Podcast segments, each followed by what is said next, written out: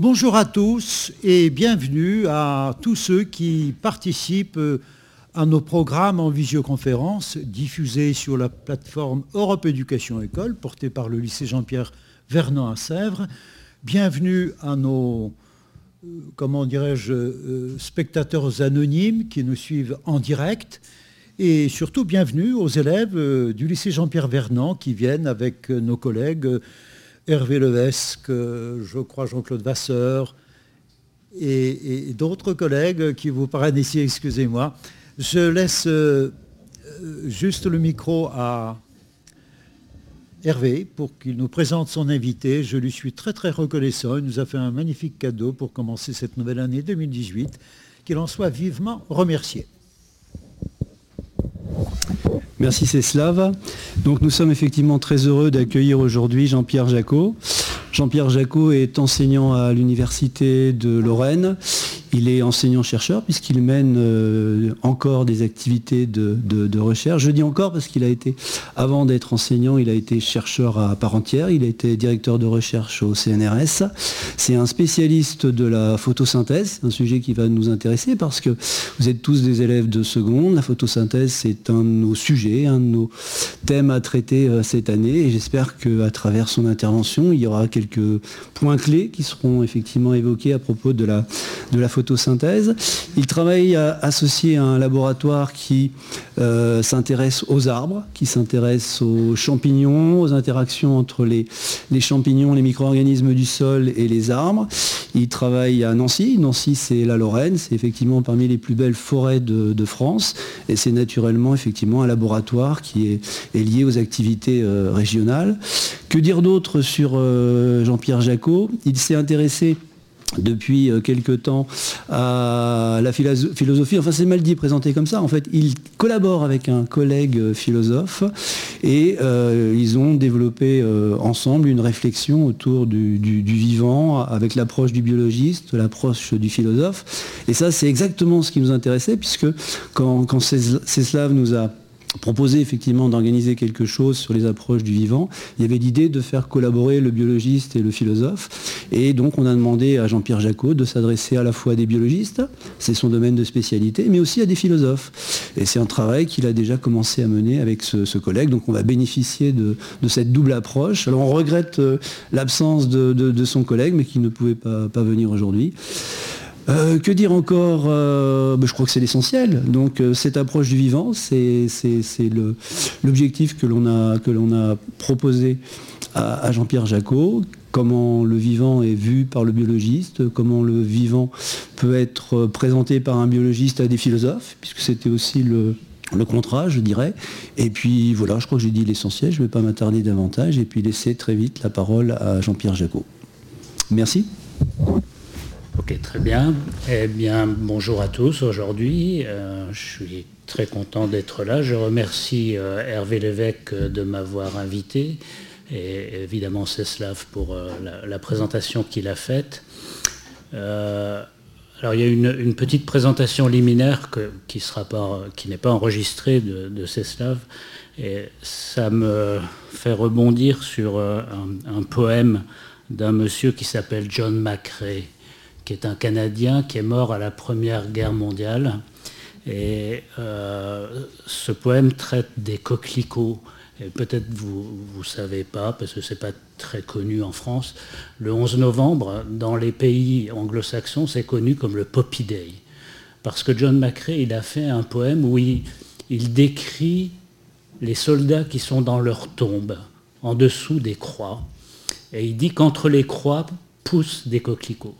Et à un moment du poème, il dit To you with failing hands we throw the torch. Ça veut dire à vous, avec nos mains qui n'y arrivent plus, nous lançons la torche.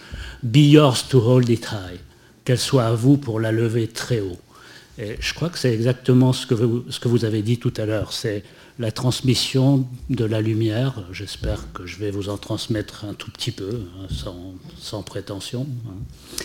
J'espère ne pas décevoir en tout cas les attentes de, de Ceslav. Ok, donc euh, est-ce qu'on peut démarrer la présentation derrière ça? Comme euh, Hervé l'a indiqué, je suis professeur euh, à l'Université de Lorraine et je travaille dans un laboratoire qui s'intéresse euh, à, des, choses très fondamentales comme la structure des protéines en particulier. Dans mon, dans mon groupe, le, laboratoire il est assez divers puisque ça travaille en particulier sur les arbres mais aussi sur les micro-organismes qui, qui sont dans le sol et qui aident les arbres à se nourrir et à résister à des tas d'attaques euh, défavorable. Euh, dans mon groupe, on travaille euh, surtout sur les réactions de régulation de la photosynthèse. je, dirais peut-être un petit mot de la photosynthèse un petit peu plus tard, puisque Hervé m'a dit que c'était au programme des, classes qui nous écoutent. donc on a beaucoup travaillé là-dessus. et au cours de ce travail, ce qu'on fait essentiellement depuis les années 80-90 en routine, c'est de cloner des gènes qui codent pour des protéines qui s'appellent des enzymes, de manière à pouvoir étudier la fonction et la structure de ces protéines. Donc ce travail, c'est de la biologie, mais c'est en même temps, on a, besoin de faire appel à des physiciens et à des chimistes, parce qu'on utilise des techniques très compliquées. Euh, qui s'appelle la résonance magnétique nucléaire, qui s'appelle euh, la cristallographie au rayon X. Et, euh, moi, je suis un biologiste convenable, mais en physique, j'étais nul, comme c'était pas possible quand j'avais votre âge. Donc, en réalité, j'ai eu mon bac, c'était grâce au français et à la philo. Et de façon intéressante, il y a un de mes collègues, très récemment, à qui on a demandé quelles étaient les qualités essentielles qu'on devait avoir pour euh, démarrer euh, une thèse en biologie et, il a répondu euh, la chose suivante à laquelle je concours complètement. Il a dit je veux qu'il sache écrire en français et qu'il soit capable de parler en anglais et d'écrire en anglais. Et il dit pour la biologie on leur apprendra, c'est pas un problème. Et, je crois que c'est vrai. Et je crois que si je suis arrivé où j'en suis arrivé, c'est pas exceptionnel non plus, mais je, suis quand même un chercheur un tout petit peu reconnu, c'est parce que j'étais capable d'écrire correctement en français, d'écrire correctement en anglais, de communiquer correctement en anglais. Et c'est peut-être quelque chose, un message, un des messages que je voudrais vous faire passer, c'est surtout de, soigner cet aspect communication euh, au travers des langues qui est absolument indispensable pour votre futur professionnel. Euh, une partie de, mon travail de recherche a été effectuée tout d'abord à Nancy, puis ensuite à Orsay. J'ai passé du temps à Orsay. Entre-temps, j'étais allé travailler un petit peu aux États-Unis, à Berkeley, qui est une université célèbre près de San Francisco. Et puis par la suite, je suis retourné sur un poste de professeur à Nancy. Et je, suis actuellement, comme Ceslav, un, un heureux retraité depuis quelques mois. J'ai moins d'expérience que toi. Euh, à ce sujet-là, mais bon, voilà, j'essaye, j'apprends, voilà, comme, comme vous tous, voilà. Euh, j'ai eu la chance au cours de, euh, mon travail de, de professeur d'être nommé à un institut qui est assez recherché parce que quand on est nommé à l'Institut universitaire de France, on a la chance de faire moins d'enseignement. Alors on adore tous enseigner, évidemment, mais moins on en fait, plus on est content malgré tout. Hein. Euh, donc ça vous donne moins d'enseignement à faire, alors autant le faire plutôt mieux dans ces conditions-là, et ça donne de l'argent pour fonctionner dans son laboratoire. Et une des choses qui m'a intéressé énormément à l'Institut universitaire de France, c'est que tous les ans, il y avait des conférences organisées par l'Institut universitaire de France dans lesquelles il y a un mélange de toutes les disciplines qui, se fait. Donc il y a des gens qui présentent des choses en mathématiques. Alors en général, on boit son café pendant ce temps-là parce qu'on n'est pas trop capable de comprendre ce qui se passe. Il y a des gens qui présentent des choses en physique, en chimie, en biologie, en philosophie, en français. Et il y a des gens qui présentent des trucs sur le, des médiévalistes. Et on apprend énormément. Et je trouve, quant à moi, que travailler à l'interface entre les différentes disciplines, c'est quelque chose de remarquable. Et c'est une des choses qui m'intéressait euh, pour venir ici. Très bien, on va avancer un petit peu sur la présentation. Alors, euh, il va falloir que je lise un petit peu. Je vais prendre juste un tout petit peu de temps pour positionner euh, le sujet de la conférence aujourd'hui. Je vais le lire, c'est un petit peu ennuyeux, mais ça ne sera pas très long. Donc ce que j'ai écrit dans euh, mon résumé, c'est la chose suivante, c'est que les questions relatives à la création de la matière et du vivant sont au centre des préoccupations métaphysiques. Nous allons explorer les étapes qui ont vraisemblablement permis la création des organismes biologiques à partir du monde minéral. Ça va être une bonne partie de l'exposé qu'on va faire aujourd'hui. Je vais essayer de vous expliquer qu'il n'y a pas véritablement de frontière entre le monde euh, inorganique et le monde organique. Euh, je vais vous montrer qu'on a eu des développements extrêmement remarquables en chimie prébiotique, je vais essayer d'expliquer ce que c'est, et en biologie synthétique qui ont amené l'homme à cette étape qui nous permet de créer des nouveaux organismes biologiques. Alors après, il y a des considérations un petit peu philosophiques là-dessus. Euh, alors la, question qui est indiquée là, c'est cela nous rend-il des demi-dieux? Je répondrai à cette question. Alors euh, évidemment, tous les philosophes ne sont pas d'accord avec ce que... Enfin, certains peuvent être d'accord, ça peut arriver, mais euh, il arrive qu'on on diffère là-dessus. et ensuite, je voudrais vous donner quelques éléments pour indiquer si on est véritablement supérieur aux autres espèces. Est-ce qu'on est supérieur aux autres espèces animales, aux espèces végétales, aux espèces bactériennes, ou est-ce qu'on est inférieur, à vrai dire? Toutes les choses sont ouvertes. Et puis, quelles sont euh, les, les, conséquences philosophiques de ces classifications sur le statut nutritionnel? Parce que, grosso modo, la, justification, on a besoin de se justifier quand on fait de la nutrition, on mange d'autres animaux, c'est un peu dérangeant. Et euh, la justification de ça, c'est de dire, bon, bah, de toute façon, on est supérieur aux autres animaux, donc on a le droit de le faire. Les animaux, eux, qui sont carnivores, ne se posent pas la question, hein, je pense. Et, donc, je voudrais vous donner des éléments aussi pour euh, euh, expliciter un peu des choses sur l'alimentation à partir des différents points qu'on va, qu'on va exposer. Et donc si on peut passer à la diapositive suivante, voilà. Alors le premier point qu'on va, euh, discuter, enfin que je vais discuter, et puis sur lequel vous pourrez intervenir après si vous voulez, c'est les frontières et les relations qui existent entre la matière et le vivant. Et donc la première chose évidemment euh, que l'on que l'on doit résoudre pour répondre à cette question, c'est d'avoir une définition du vivant. Et c'est loin d'être évident d'arriver à définir ce qu'est le vivant. Alors j'ai fourni un certain nombre de, euh, de propositions ici qu'on va discuter les unes après les autres. La première proposition, c'est de dire que le vivant sont des organismes ou des, choses qui ont une mobilité. Alors c'est vrai que ça peut être une des définitions du vivant, c'est des organismes qui sont mobiles, qui sont capables de se déplacer. Alors ça a ses limites. Évidemment, nous, on est capable de nous déplacer. Les systèmes animaux, dans leur ensemble, sont capables de se déplacer.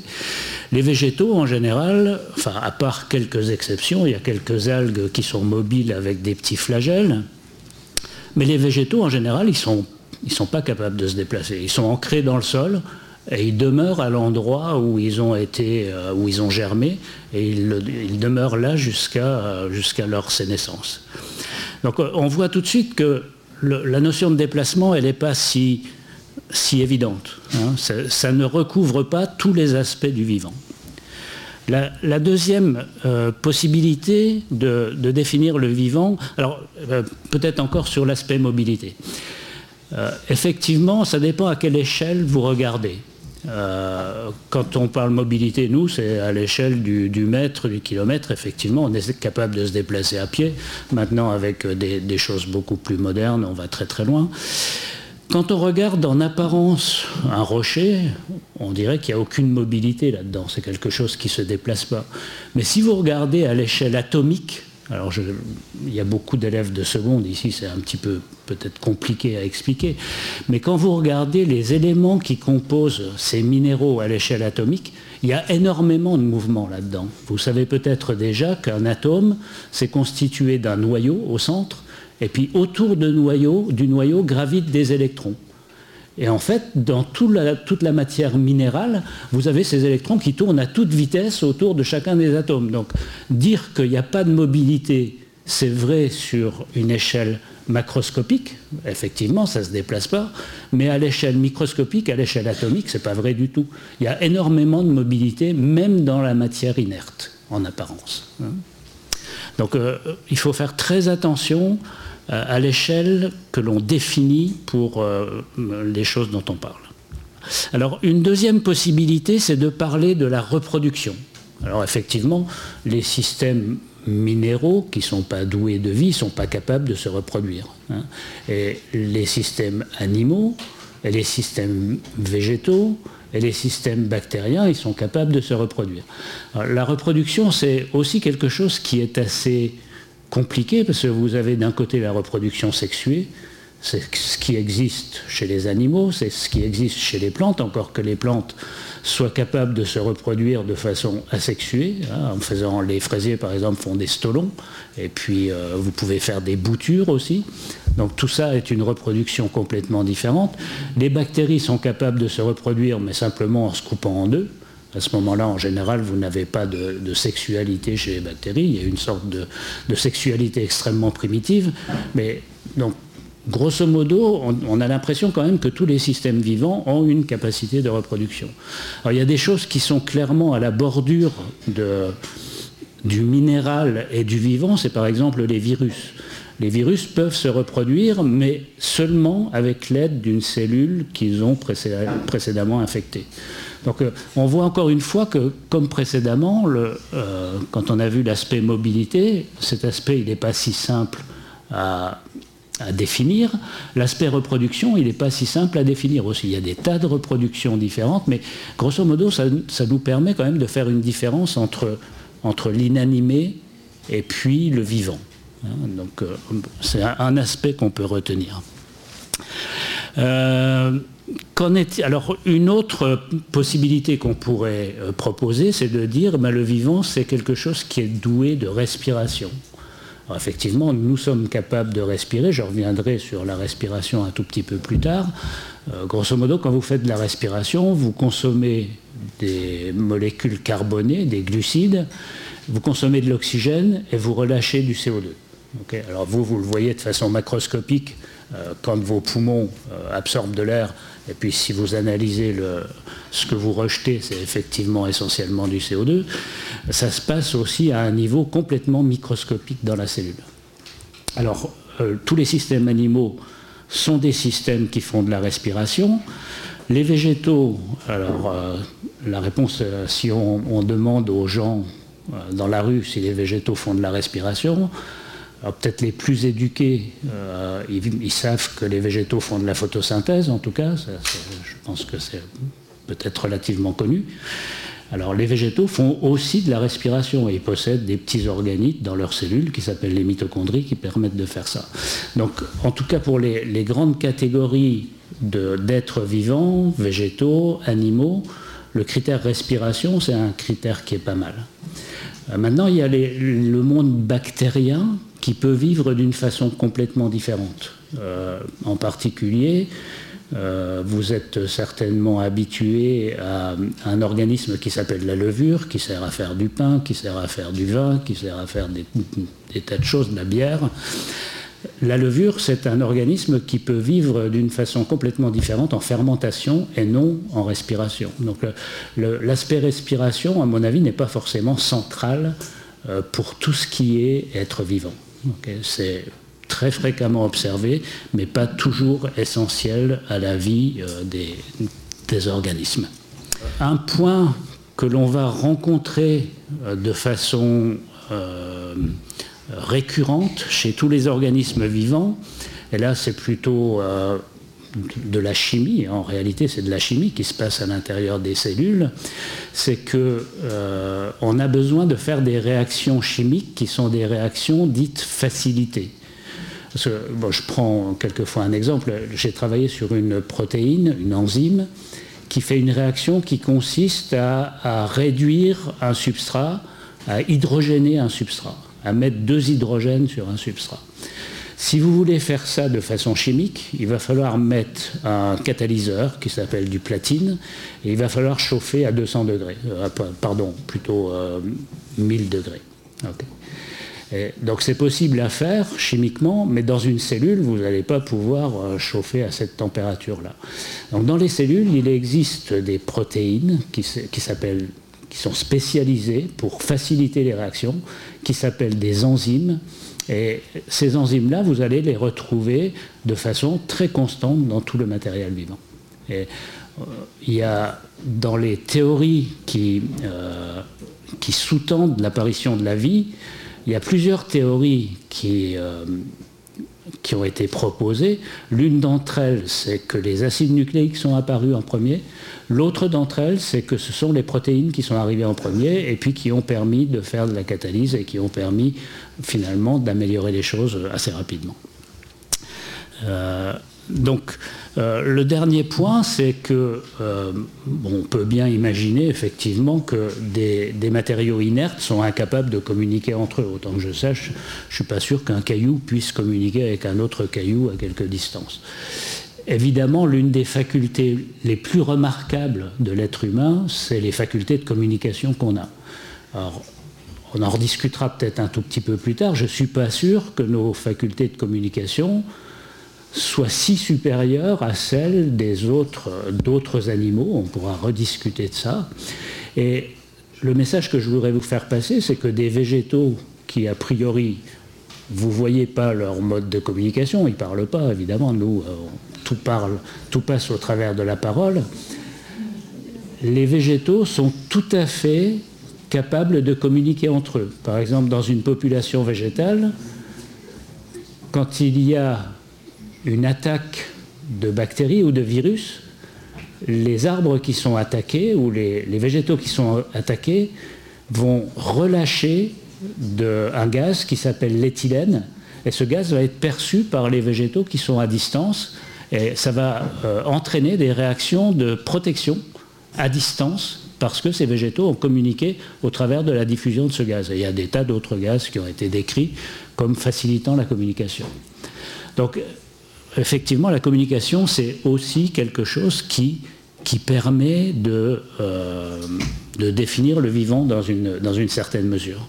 Alors, si on revient à la diapo, finalement, euh, chacun de ces critères partiellement répond à, la présence du vivant. Tous ces critères sont un, petit peu discutables et on voit que ce n'est pas si simple d'arriver à définir ce qu'est le vivant par rapport à ce qu'est l'inerte si on veut, on peut passer à la, diapositive, suivante et je voudrais maintenant expliciter un petit peu quels sont les constituants qui sont présents à l'intérieur du vivant, parce que ça va nous, euh, amener un petit peu plus loin dans la réflexion. Alors, euh, il se trouve que pendant des années, j'ai fait un cours sur la nutrition des végétaux.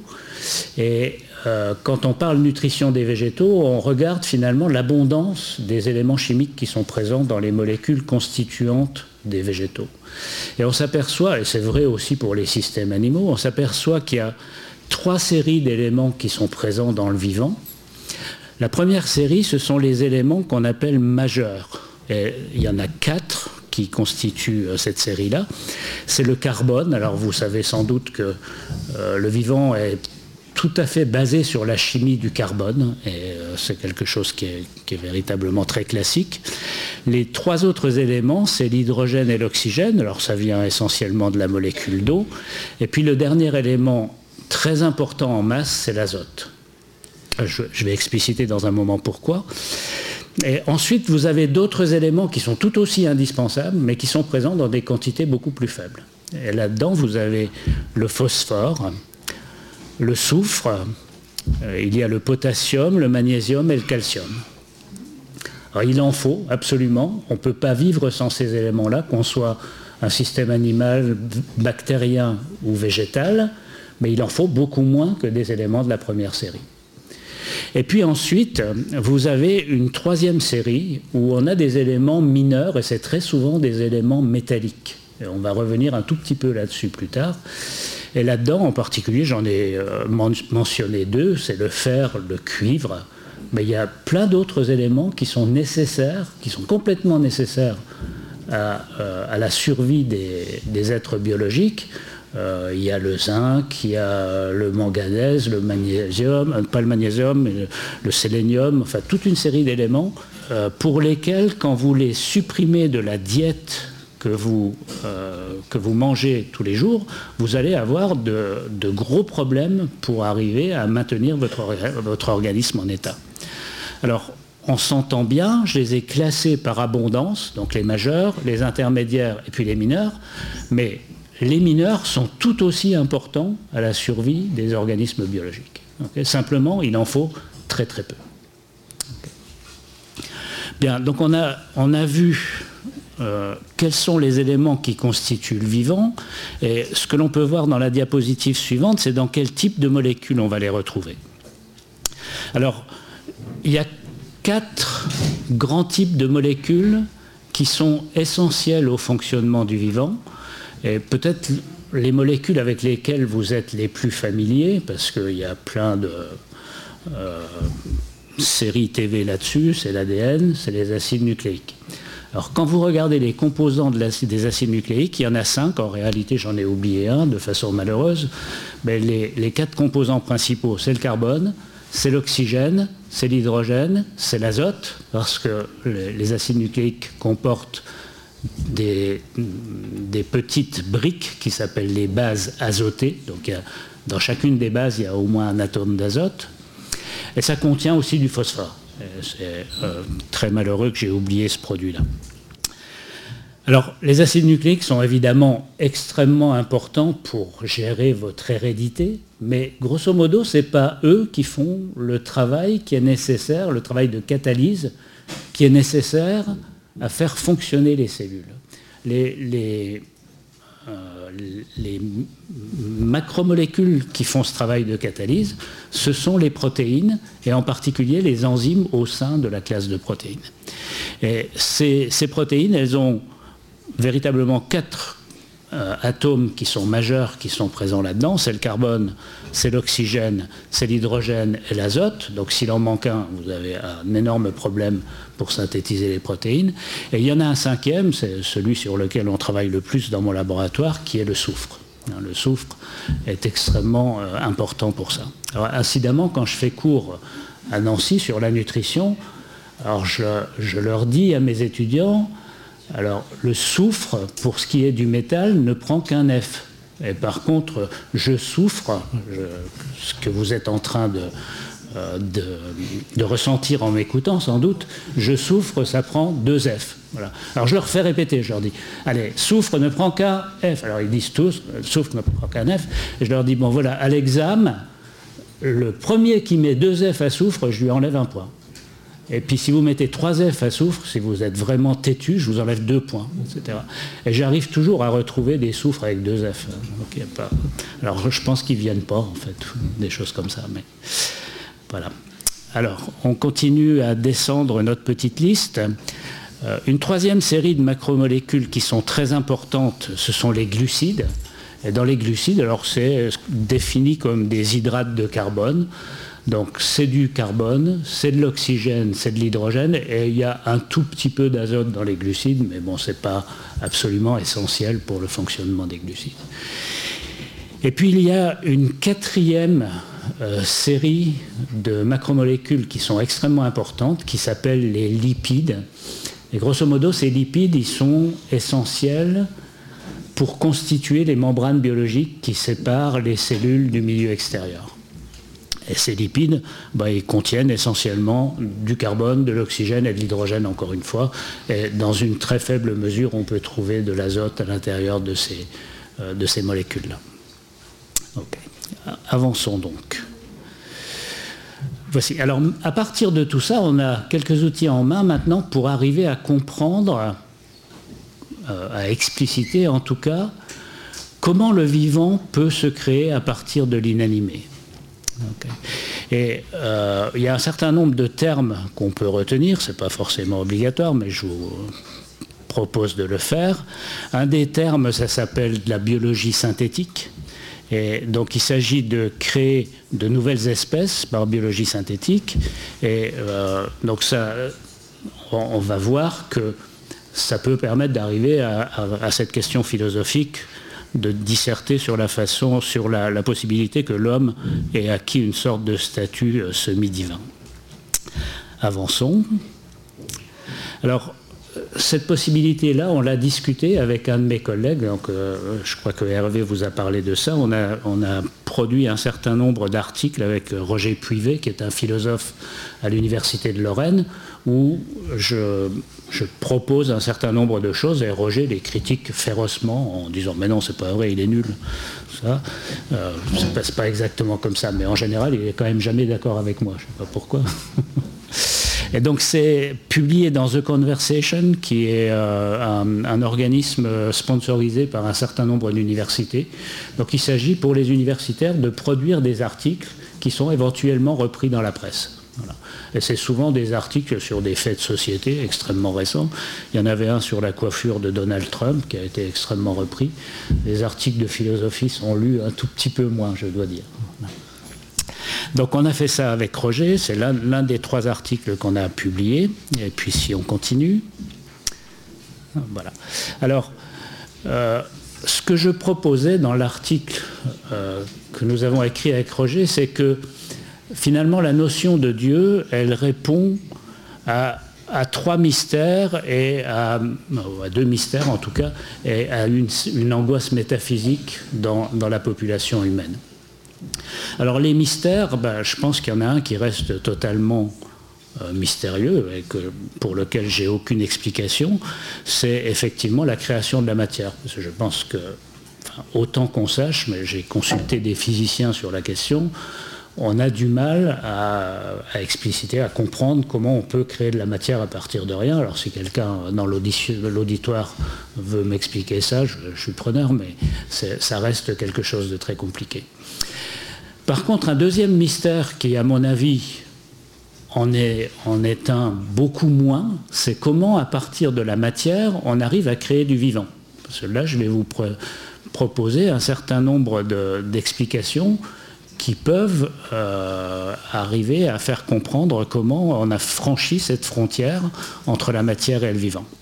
Et puis le troisième point, et ça nous concerne tous, c'est évidemment qu'on est tous un peu angoissés devant la mort, et, on espère qu'après la mort, euh, il y a une vie qui nous permette de, continuer l'existence qu'on a. Alors, euh, les, religions, elles répondent à ça, hein. grosso modo, elles vous, promettent une sorte d'éternité de, l'âme. Euh, alors, on a, discuté de ça avec Roger Puivet aussi. et j'ai, quant à moi, peut-être je, reviendrai là-dessus sur la, sur la fin, euh, une, sorte d'explication biologique qui vous permet de, de, vous rassurer un tout petit peu sur votre avenir après la mort. Alors, à mon avis, dans les expériences qui explicitent la façon dont on a pu passer de l'inerte vers le vivant, du minéral vers l'organique, L'une des expériences cruciales qui m'a fasciné depuis très longtemps, c'est une expérience qui a été faite par un chimiste américain qui s'appelle Stanley Miller. Alors cette expérience, elle a, à peu près mon âge, je, pense que ça date de 1953. Et dans l'expérience de Miller, ce qu'il a fait, c'est qu'il a mis à l'intérieur d'un ballon un mélange de gaz. Et dans ces gaz, alors j'ai un peu de mal à voir ici, mais il y a de toute façon de l'ammoniac, il y a de l'hydrogène, euh, il y a d'autres gaz que je n'arrive pas à voir, mais tous ces gaz sont parfaitement non organiques. Il a mis ça sous pression, il a fait chauffer à des températures relativement élevées et il a mis des décharges électriques à l'intérieur de, ce, euh, de ce récipient. Et puis ensuite, il a un condensateur derrière qui permet de de récupérer les vapeurs qui sortent à partir de ça. Et il s'est aperçu d'une chose tout à fait extraordinaire, c'est qu'à partir de ces gaz, par synthèse chimique, vous êtes capable de faire des acides aminés. Et vous êtes capable de faire très facilement des bases qui constituent l'ADN. Et ça, c'est une expérience incroyablement remarquable, parce que ça indique que, en partant de de constituants qui sont absolument pas vivants, vous arrivez à faire du vivant de façon très simple. Alors très simple, entendons-nous, hein, il faut monter à 400 degrés, il faut mettre de la pression, il faut mettre des éclairs à l'intérieur de ça, mais on a toutes les raisons de penser qu'au moment où la Terre s'est formée, ce genre de conditions, il existait probablement sur Terre. Et les gens ont, dit qu'il y avait probablement une soupe primitive dans laquelle vous avez effectivement de l'ammoniac qui est présent. On trouve ça, tout ça dans les composants interstellaires.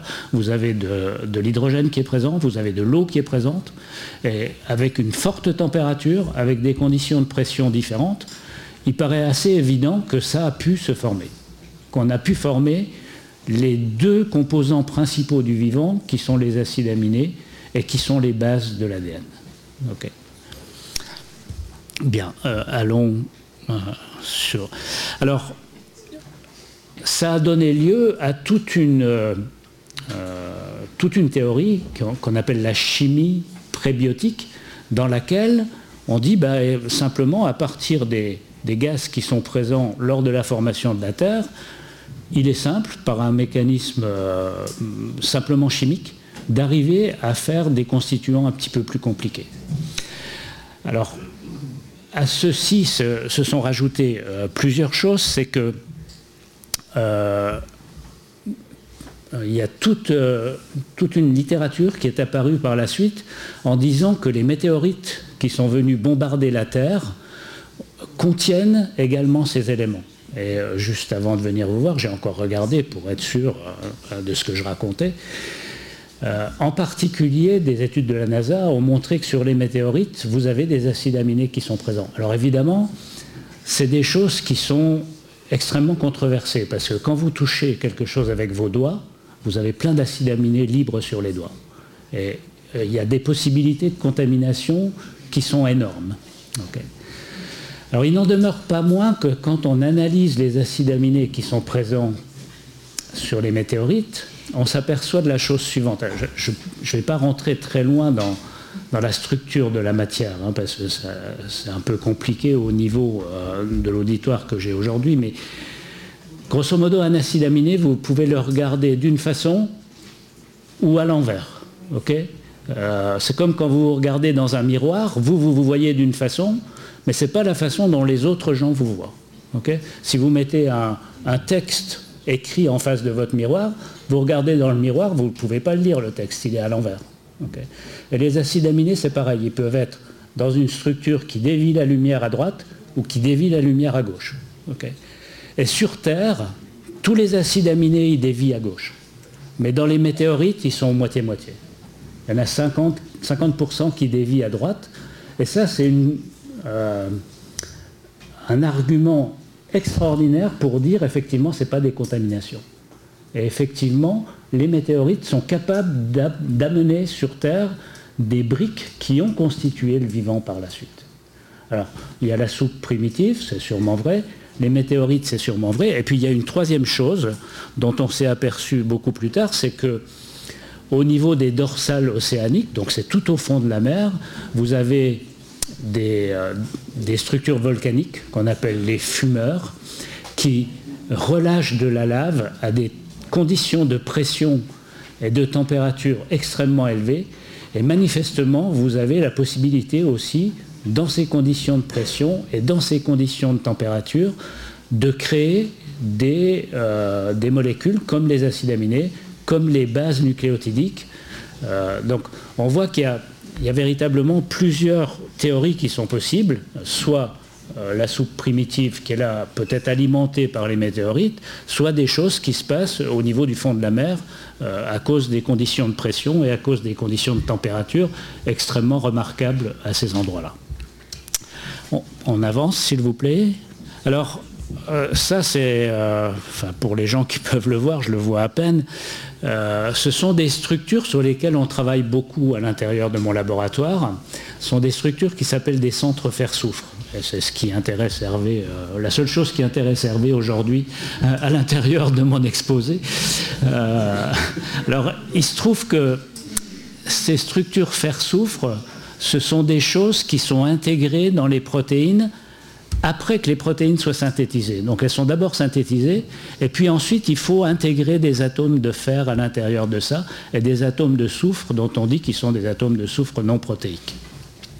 Et on, voit sur cette représentation euh, dans, la diapositive, on voit qu'il y a toute une série de centres fer-soufre qui sont extrêmement variés, qui peuvent être extrêmement simples avec seulement deux atomes de fer ou deux atomes de soufre, mais d'autres structures qui sont beaucoup plus compliquées avec quatre atomes de fer, quatre atomes de soufre, quelquefois sept atomes de soufre, de fer huit atomes de soufre, quelquefois il y a du molybdène à l'intérieur de ça aussi. Alors où je veux en venir avec ça? C'est que le fer, c'est un catalyseur pour faire des réactions biologiques. Et c'est pour ça que c'est un des éléments essentiels à la nutrition, euh, que ce soit à la nutrition des plantes ou à la nutrition des animaux. Et euh, alors, dans les théories de la chimie prébiotique, l'une des théories, c'est qu'il faut tout d'abord faire des structures qui s'assimilent à des centres fer-soufre, probablement au fond de la mer, probablement au niveau de ces sources hydrothermales, que ces structures, elles permettent de commencer à faire de la chimie. C'est le fer qui catalyse la réaction. Le fer, il peut changer de valence, il peut, euh, peut s'oxyder, il peut se réduire. Et, donc c'est véritablement le catalyseur qui va tout démarrer. On peut imaginer que la vie s'est déroulée largement autour de ces sources qui ont été capables de générer des structures comme ça, puis ensuite de les stabiliser à l'intérieur de protéines, et, puis finalement tout s'est mis en route de cette façon. Alors, évidemment, quand j'écris ça, il y a plein de gens qui ne sont pas du tout d'accord avec ça. Ils disent non, non, il faut une étincelle divine pour faire de la vie. À mon sens, il y a suffisamment d'éléments dans toutes ces théories de la chimie prébiotique pour expliquer comment ça s'est passé. Et euh, alors, l'une des choses qui est remarquable dans le vivant aussi, c'est les, capacités d'auto-assemblage qui existent à l'intérieur des, molécules vivantes. Comme par exemple une protéine, c'est un gros objet qui euh, prend une structure tridimensionnelle très précise. Ces objets, on peut les déplier complètement. Et à ce moment-là, ils n'ont plus de structure et ils n'ont plus d'activité. et quand on les déplie complètement et qu'on les laisse se replier, ils sont capables de se replier tout seuls avec la bonne conformation. Ce n'est pas du tout évident. Et, c'est des choses qu'on voit pour pratiquement toutes les macromolécules. Si vous mettez des lipides en solution dans l'eau, et puis que vous agitez brutalement et que vous laissez les lipides se, euh, se prendre une structuration, ils vont former des, des ou des couches lipidiques en fait.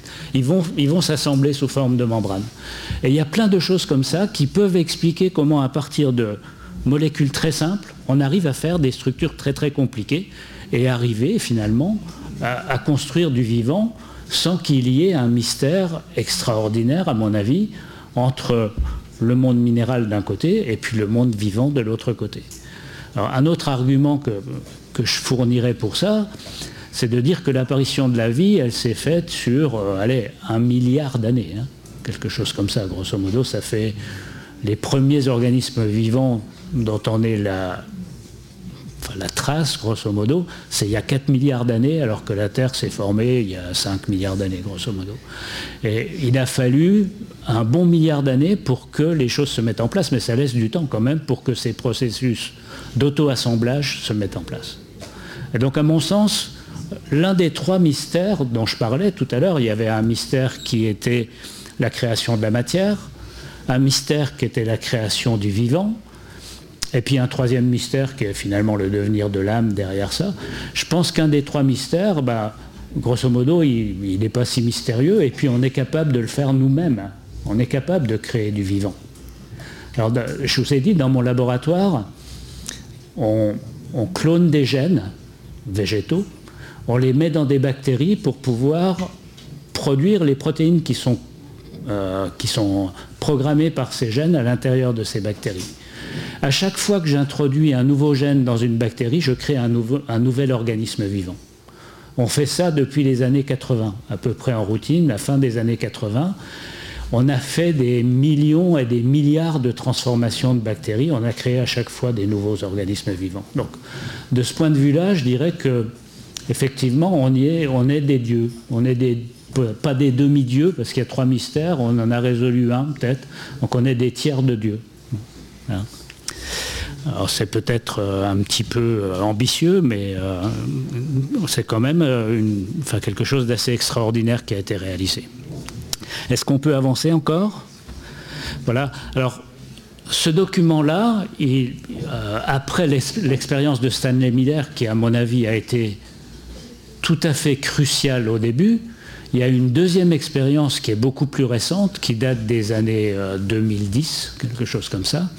C'est euh, fait par un, laboratoire qui est assez controversé aux États-Unis, qui s'appelle le laboratoire de Greg Venter, qui a séquencé l'ADN humain le plus rapidement possible d'ailleurs. Euh, ce qu'il a fait, Greg Venter et ses collègues, c'est qu'ils ont pris une source, d'une bactérie qui s'appelle Mycoplasma genitalium. Ils ont enlevé l'ADN qui est présent à l'intérieur de cette bactérie. Donc il reste toute la cellule, mais sans l'ADN qui est présent à l'intérieur.